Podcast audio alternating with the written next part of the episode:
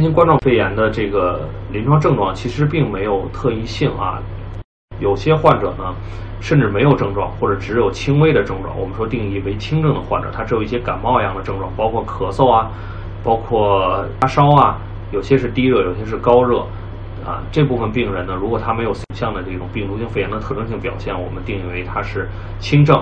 而有了这种病毒性呃表现的话，有了 CT 的影像的病毒性肺炎 CT 影像表现的这部分病人呢，如果他没有明显的呼吸困难，我们定义为是普通型；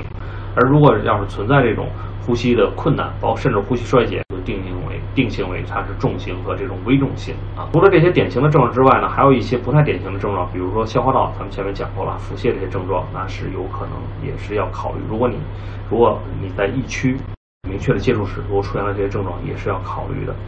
呃，我想呢，大家呢还是摆正心态。呃，在这里呢，其实我想引用毛主席的一个诗词啊，就是现在的这个疫情的确非常严重。我们怎么重视、怎么强调都不为过，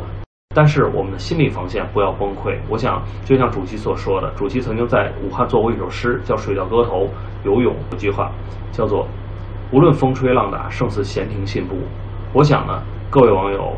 大家就要有这样的一种信念：我们在战略战术上，我们重视疫情，但是我们在自个儿的信心上要放松下来，不要过分紧张。现在很多人会在家里待着，会觉得有些不舒服啊，在网上一看各种症状啊，就觉得哎呀，我怎么看我怎么像是新冠肺炎啊，我又不想工作了，甚至不想生活了。我想是这样啊，就是我们新冠肺炎它是一个传染性的疾病，大家呢，呃，不要过于紧张。我们从临床大夫的角度来讲，我们诊断一个传染性疾病。看你的症状，因为新冠肺炎的症状并没有太大的特异性，它会感觉发烧、咳嗽、呼吸困难，甚至腹泻等等这些。但普通的感冒、流感也会有这样的表现，普通的肺炎也会有，所以这些症状不特异。那我们判断你是不是一个新冠肺炎的这种高危的一个患者或者疑似的患者，首先要有你的流行病学接触史，